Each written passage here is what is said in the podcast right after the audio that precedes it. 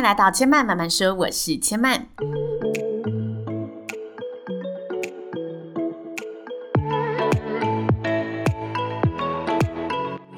目前频道在 Apple Podcast、Spotify、Google Podcast 都听得到。喜欢的朋友欢迎帮千嫚订阅并留言评论，让更多人可以认识千嫚慢慢说喽。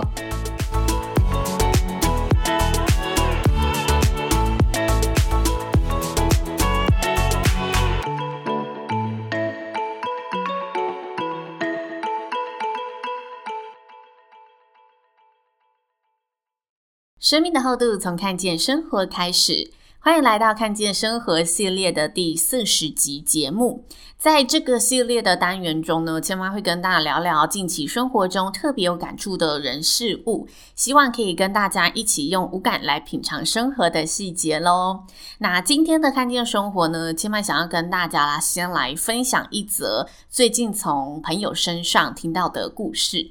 千嫚有个朋友呢，今年在公司就是升级为部门主管。那由于部门是刚成立的一个新部门，所以他正处于一个组建和培养团队的阶段。那他的团队是比较属于业务性质的工作，他的设定呢是希望找到不同性质、不同个性特质的成员，可以去吃下不同的客户类型。因为业务其实很吃个人特质嘛，有的可能是以温和亲切的方式来拉近顾客之间的距离，有的可能是用那种专业进攻来树立权威，让客人去相信他。那有的则是细心体贴，用细节去收服客人。就是业务这个角色，其实除了基本的推销、简报，还有协商能力，其实就是个人的特质也是很重要的，因为这个特色会让他发展出不同的一种销售风格。那我自己是还蛮佩服我朋友这个找人的方向，因为有很多主管他其实在寻找成员的时候，都很容易因为害怕自己没有办法管理好一个团队，而不自觉的去往相同类型的人找。这里相同的类型可能是那种他知道他自己跟哪一类型的人比较能沟通，比较吻合，所以去找跟自己想法路线比较一致的人。就像有些公司，他就是很喜欢用大学毕业生，因为他们觉得大学毕业生就像一张白纸，很好教育。当然，这是不一样的一个管理战略，就是没有一定的标准答案，没有说哪一种方式你组起来的团队一定就会比较强。但我自己本身是蛮佩服这位朋友的这个决定，因为如果是一名资深主管，我觉得他可能见多识广，随着管理的人来来去去，他可以用经验去累积应对，知道哦，这些人他是适合用什么方式去做教育，这些人适合用什么方式去跟他沟通。但是他是一位新手主管。我觉得他可以有这个胆量跟见识去挑战这一件事情。对我而言，以这个单纯旁观者的角度，我是觉得非常难得的。那最近这位朋友在跟我聊天的时候啊，他说了一个最近发生的一些事情。那事情是这样的，就是他的团队呢，其实会进行内部的一个简报演练，所有的成员会一起展示自己所使用的业务简报，然后上台发表，互相学习。但在上周呢，某位 A 成员分享完毕的时候，另外一个 B 成员就私底下找他聊聊，跟他说，嗯，他自己觉得 A 成员表现的非常好，然后他在 A 成员上面看到了什么特质，觉得是自己缺乏的，他其实很向往拥有那部分的风格。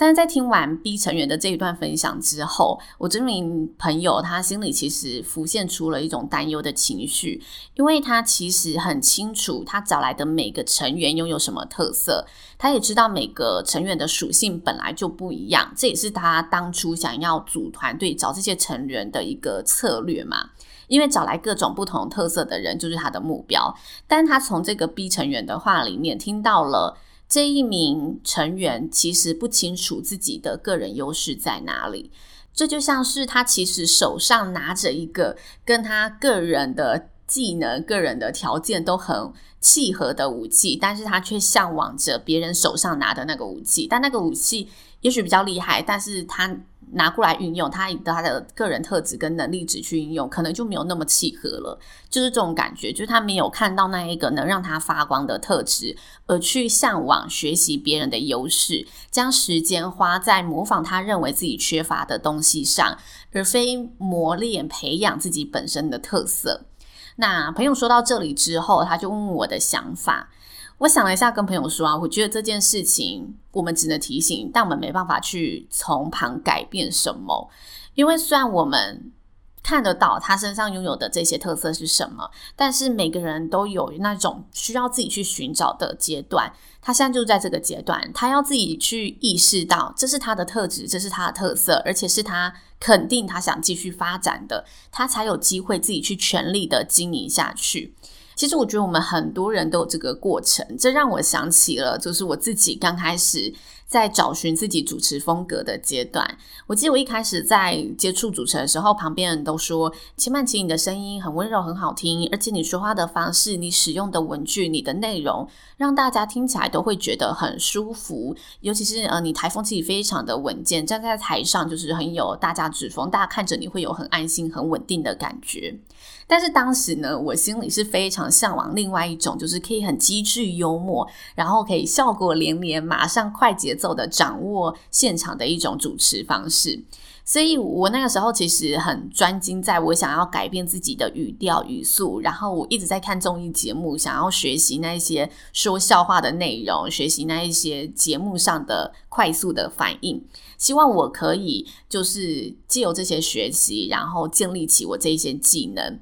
但这个过程当中呢，我就是有一度陷入找不到自己有点四不像的样子，因为我抹去了原本的一些特质，然后开始去找那一些可能跟我本身个性比较不吻合的事情，但我却不自觉，因为那个时候我就是觉得那是我向往的样子，我想要去呃成为那个样子嘛。那中间我也试了许多我觉得自己缺乏的东西，但是绕了一圈之后，我才开始慢慢的意识到，诶，其实我本身拥有的这些特质，我不用花那么多力气，它就可以展现的非常好。但是我觉得我所向往的样子，我必须花很多的力气，还展现的不怎么好。这时候我就开始一直想，为什么会这个样子？后来我发现，我就好像是一直要穿着一件不适合我的衣服，一直要嗯去驾驭一双我驾驭不了的鞋的那种感觉。就明明有更适合我的东西，但是它在那里，我却没有发现它。我眼里一直去追求那些不适合我的东西。但这也是在我绕了一圈之后，我才看到的东西。因为我自己本身的风格，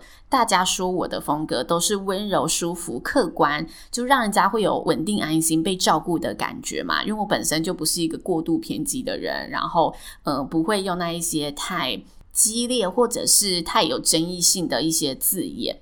但一开始，我觉得主持人就是要有一种。强烈的风格，所以温柔舒服这个东西，我听起来就会觉得自己好像很弱。我不把这个温柔舒服当做一个特质，我想要去拥有更加强烈的一个色彩跟特质。但是当我这样子走完之后，一路上有许多的尝试和摸索，大概到了第四年要开始建立个人品牌的时候，我才慢慢去确立起，其实。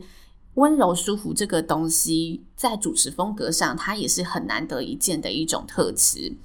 这让我想起我之前去参加一个主持比赛，然后我记得当时的评审老师，他私底下来告诉我，他说他觉得我的声音和主持内容在大舞台上展现是比较吃亏的，因为我不是那种气势磅礴型，我也不是那种笑料十足的机智灵敏的风格，但是。他说：“你的娓娓道来和声音特质是可以让人慢慢沉淀品尝的，这是很多线上主持人无法驾驭的事情。这在他心中而言是相对难的。”